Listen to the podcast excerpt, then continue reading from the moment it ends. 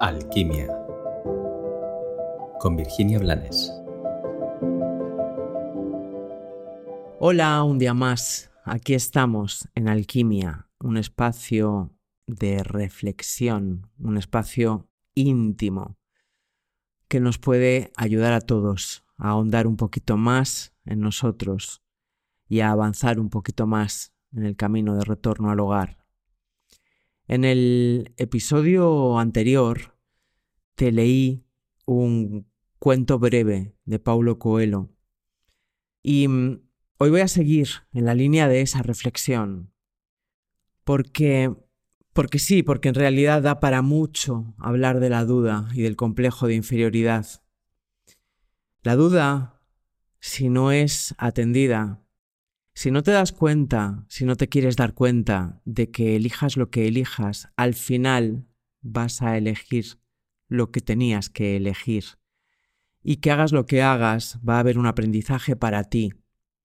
Si prefieres quedarte atorado en el miedo a el si sale mal, al si no lo consigo, al que dirán o a cualquier miedo, te vas a terminar destruyendo y vas a dejar de vivir. Vas a robarte la oportunidad de tener tus experiencias. El miedo es una de las cosas que más trabajo en mis talleres y en realidad ya he hablado de él en otras ocasiones. El miedo, cuando lo comprendes, es algo sencillo de transformar. Tienes que tener en cuenta que el miedo es una energía que está alimentada desde el ego y desde la ausencia de presencia. Pero como una energía es algo vivo, a lo que hay que aprender a mirar. Sí, claro, puede darte miedo mirar al miedo. Pero si lo enfrentas, si te pones frente a él y lo miras, vas a tener al menos una oportunidad de eliminarlo, de trascenderlo, de transformarlo y de acceder al tesoro que hay tras esa apariencia terrible. Si no lo enfrentas, es seguro que el miedo terminará destruyéndote a ti. Se aliará con tu ego y terminará derrocando tu poder y ocupando el espacio que le pertenece a tu corazón y al, a tu alma, a tu esencia es ese miedo también el que te puede llevar a vivir mentalmente desde la comparación.